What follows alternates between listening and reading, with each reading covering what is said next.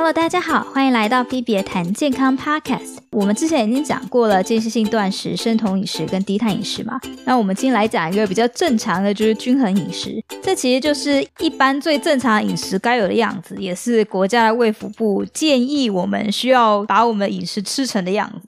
照理说，如果有照均衡饮食的标准来吃的话，身材也不应该走样到哪里去。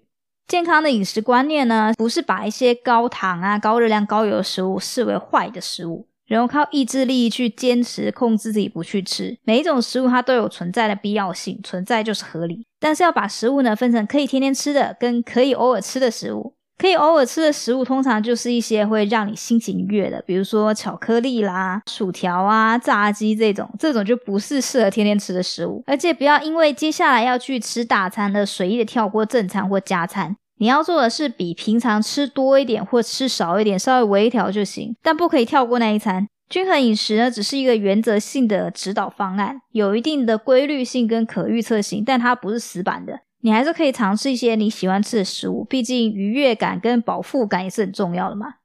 接下来讲讲正常的饮食应该长什么样子。想象一下，你眼前有一个餐盘，三分之一的餐盘呢，要是全谷类的，就是饭、面的跟面包之类的。紫米、糙米跟五谷饭会比精致白米更好。蔬菜也是要占三分之一。蛋、豆、鱼、肉类，就蛋白质的这一项，只要一个掌心大就可以了。大概就是你拿出你的手掌一半的手掌大，这个就是你一餐能吃的分量。豆类会比鱼肉好，鱼肉又比蛋好，蛋又比肉好。每一餐的水果要吃一个拳头大，那这样子加起来就是一餐了。再来就是每天一份坚果，大概就是杏仁五颗。或是腰果五粒，或是花生十颗，早晚一杯大约两百四十 CC 的牛奶，大概就是小盒纸盒装的那个鲜奶一盒，多一点也没有关系，这样就是均衡饮食喽。不过这个餐盘是以成年人的饮食需要计算的，老人、小孩跟青少年都有不一样的菜盘。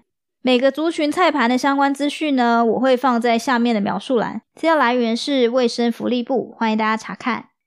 那饮食计划的系列呢，到这里就全部结束喽。希望对各位有帮助，也欢迎 Apple Podcast 的朋友呢，在下面留言告诉我你喜欢哪一集，想听什么主题。其他平台的朋友也不用难过，我虽然没有找到可以留言的地方，但你们可以写信给我啊，我会看的。那今天这集就到这里喽，希望你喜欢，我们下期见。